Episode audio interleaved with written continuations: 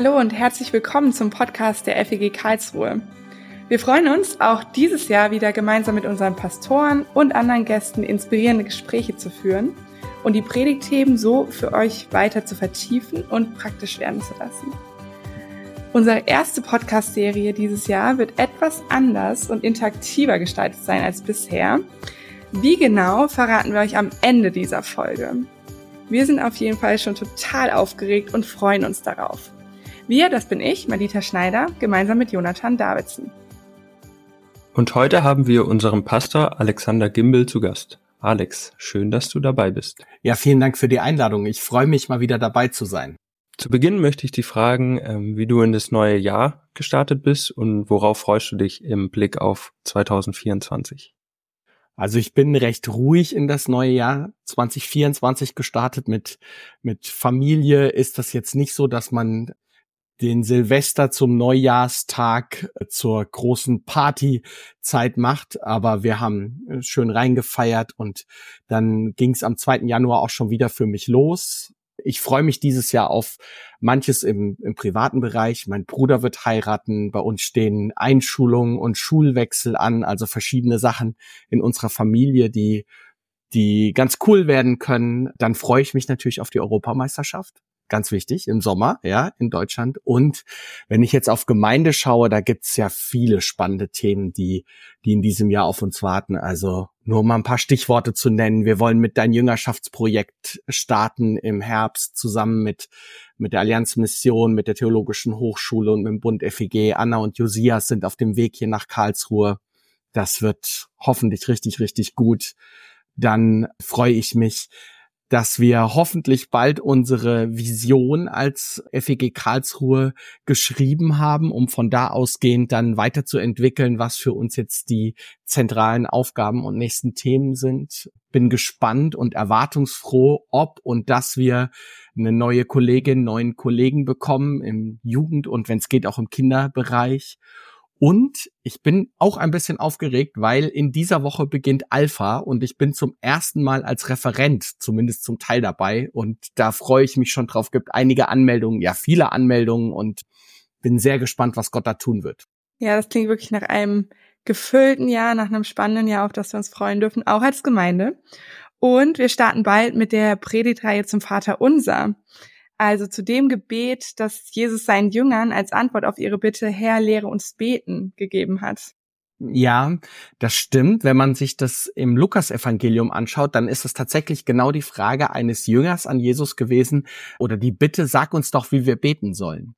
Das Vaterunser, so wie wir es kennen und wie wir es auch beten, findet sich aber nicht nur im Lukasevangelium, sondern eigentlich genauso im Matthäusevangelium und dort steht es interessanterweise genau in der Mitte von der Bergpredigt, also im Zentrum von dieser großen Rede von Jesus, bei der er so herausfordernde Dinge sagt, bis hin zu Liebe deine Feinde und all die Themen, ihr, äh, du werdet die kennen.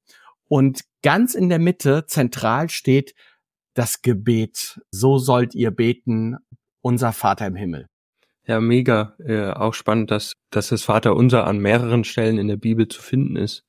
Alex, was bedeutet dir denn das Vater unser als Gebet persönlich? Hast du vielleicht auch ein Erlebnis, das du mit uns teilen möchtest?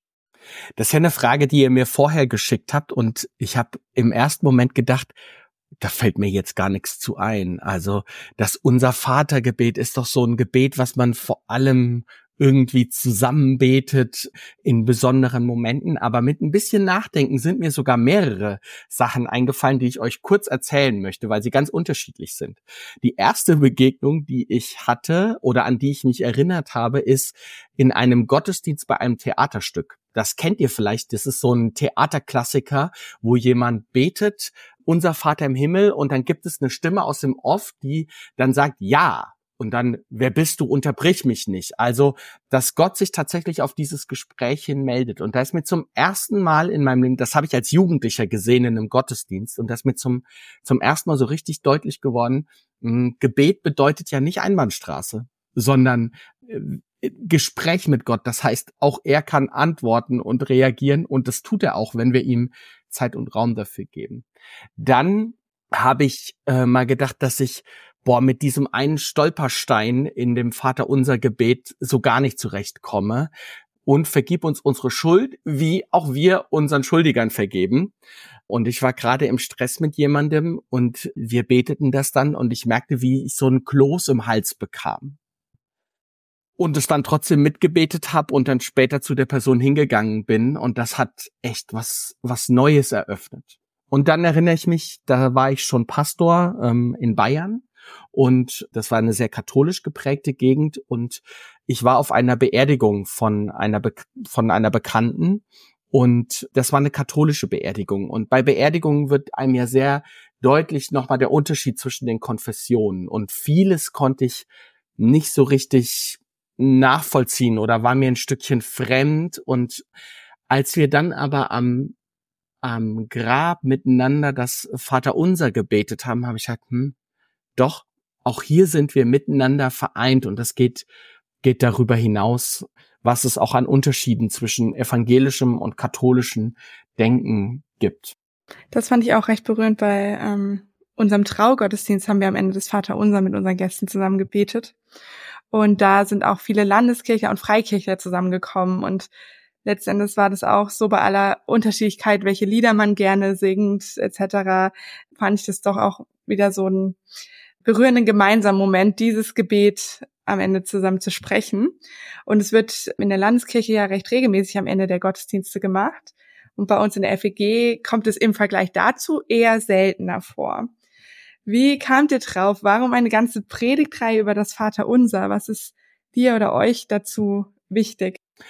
Das verbindet sich vielleicht mit noch einer weiteren Erfahrung, die ich einmal gemacht habe, die ich eben noch nicht erzählt und berichtet habe. Ich hatte eine selbst eine Beerdigung zu halten als Pastor.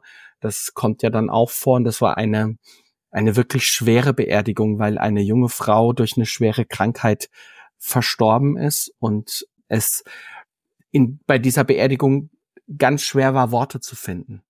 Und letztlich war das die Möglichkeit, mit denen, wo, wo alle sich vereinen konnten und Worte für fast Unsagbares finden konnten. Das kommt ja auch in einem Lied zum Ausdruck, was DMMK mal ähm, geschrieben hat und was für uns heute ja so ein bisschen in unseren in unser regelmäßiges Singen mit eingegangen ist. Wenn mein Herz keine Worte finden kann, weiß ich doch, was ich beten kann.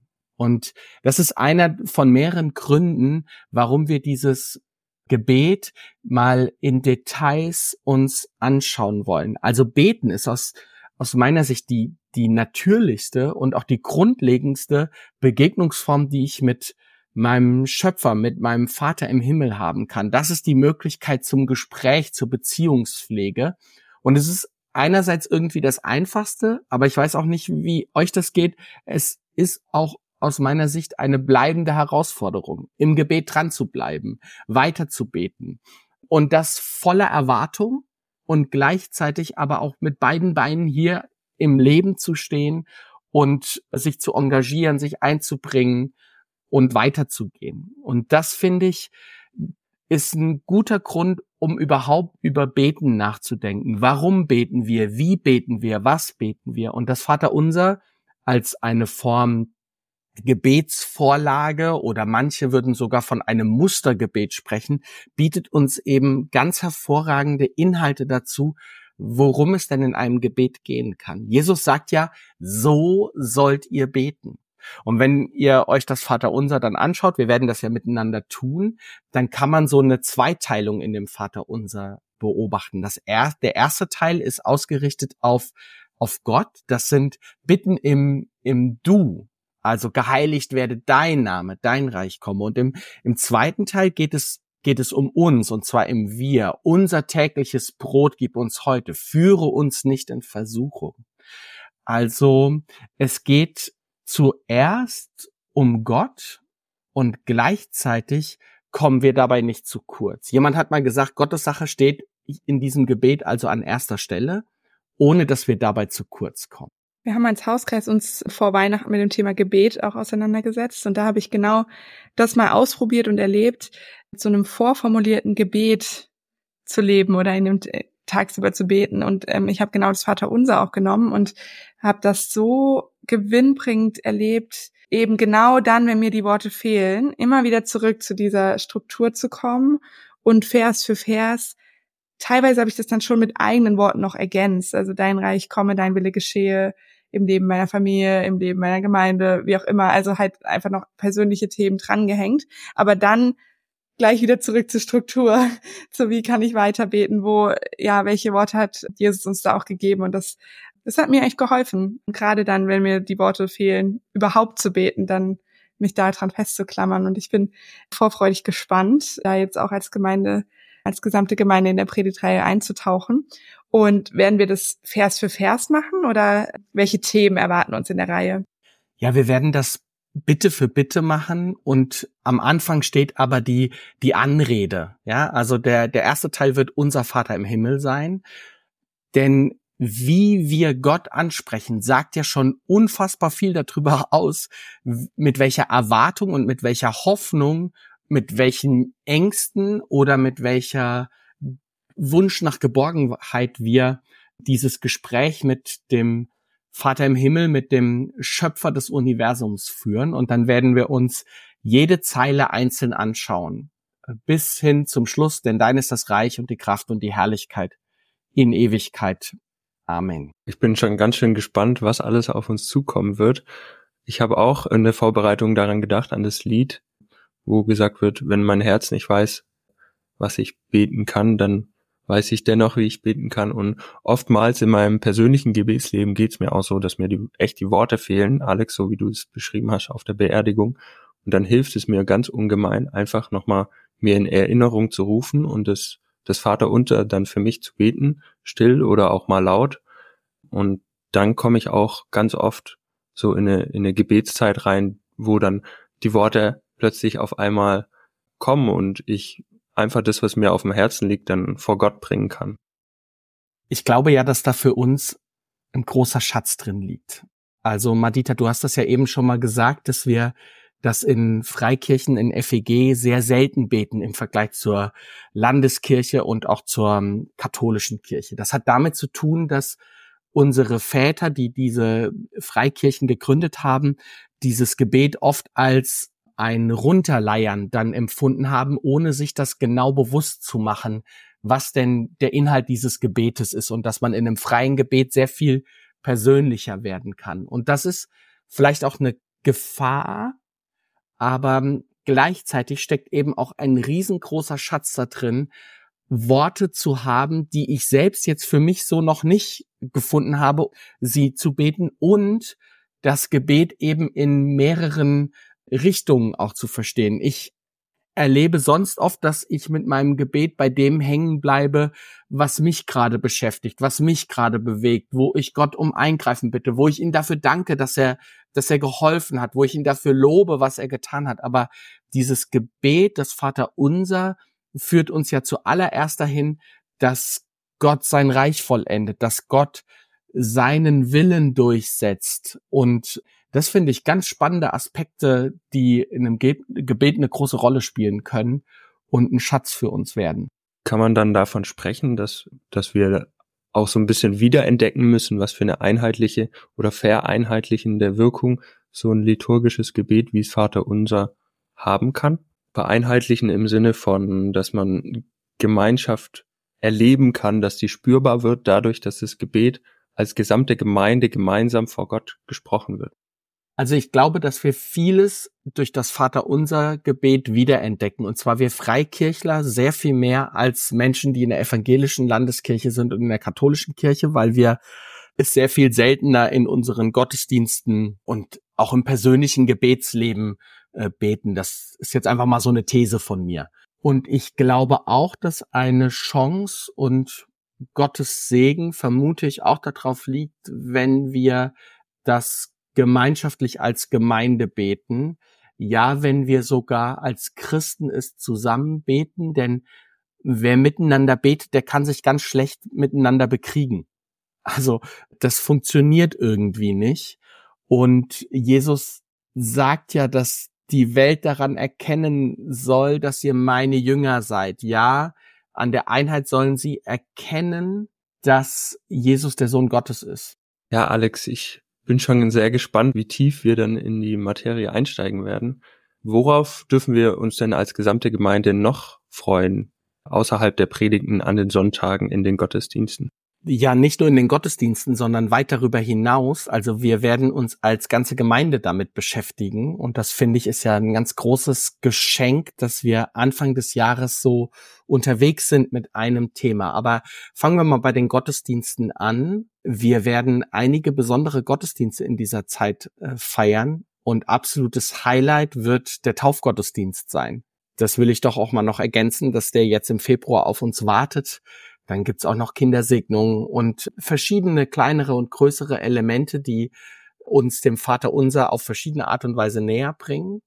Ein wichtiges Element wird das Hauskreismaterial sein, mit dem wir den Kleingruppen helfen wollen, sich mit dem Thema weiter auseinanderzusetzen, es noch weiter runterzubrechen, es für den Alltag zu konkretisieren, das Vaterunser selbst zu beten, vielleicht auch sogar über diese ganze Zeit hin es mal zu beten und mal so diese Wirkung zu erleben. Wie ist das denn, wenn ich das immer und immer wieder bete, wie Madita das eben so schön berichtet hat aus der Zeit vor Weihnachten? Und dann werden die Kinder auch mitmachen. In verschiedenen Bereichen werden das auch mit durchdenken und dann ist sogar eine Ausstellung geplant, die am Ende der Reihe dann für die Leute auch be zu besichtigen ist in unserem Gemeindezentrum, wo, wo man entdecken kann, wie, wie das auch nochmal in der künstlerischen Form gezeigt werden kann und weitergeht.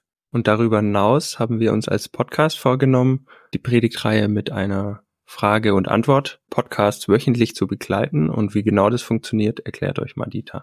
Und zwar habt ihr die Möglichkeit, zu jeder Predigt eure Fragen zu stellen zu dem Thema, zu dem, was gesagt wurde. Und unsere Prediger haben sich bereit erklärt, sich die Fragen anzuschauen und zu beantworten oder zumindest mit uns zu diskutieren. Und das machen wir hier im Podcast. Einreichen könnt ihr eure Fragen über ein kleines Online-Formular, wozu wir euch den Link hier in den Show Notes im Podcast über den Newsletter und auf den Predigtfolien zur Verfügung stellen. Auch für eure Hauskreise stellen wir den Link zur Verfügung. Und dann könnt ihr von Sonntagmorgens an schon während der Predigt anfangen, eure Fragen einzutippen und einzureichen bis hin zum Dienstagabend, wo ihr, wenn ihr als Hauskreis die Predigt besprecht ähm, und nochmal weiterführende Fragen euch kommen, die auch einreichen könnt. Wir machen damit dann mittwochs weiter und machen uns an die Arbeit mit den Pastoren zusammen, die Folgen aufzunehmen und stellen euch diese dann samstags zur Verfügung, bevor es sonntags mit der nächsten Predigt weitergeht. Das ist der Plan. Wir freuen uns enorm drauf. Wir sind total gespannt, mit euch ins Gespräch zu kommen, unsere Pastoren ein bisschen zu grillen, mit den schwierigen Fragen und praktischen Fragen ähm, gemeinsam weiterzukommen. Ja, ich freue mich auch drauf, die Fragen und die Themen auch nochmal zu hören und zu lesen, die euch ganz konkret beschäftigen, die euch nahegehen und wo Fragen bei euch entstanden sind. In diesem Sinne sind wir mit unserer Einstiegsfolge zur Vater unser Predigtreihe am Ende angelangt und ja, wir freuen uns darauf, in den nächsten Wochen eure Fragen zu erhalten und diese mit unseren Predigern hier zu diskutieren. Und wir hoffen und beten, dass dieses Format euch und eure Hauskreise bereichert und wir so ja als gesamte Gemeinde noch tiefer in das Vaterunser eintauchen können und Jesus begegnen. Bis dahin eine gute Zeit.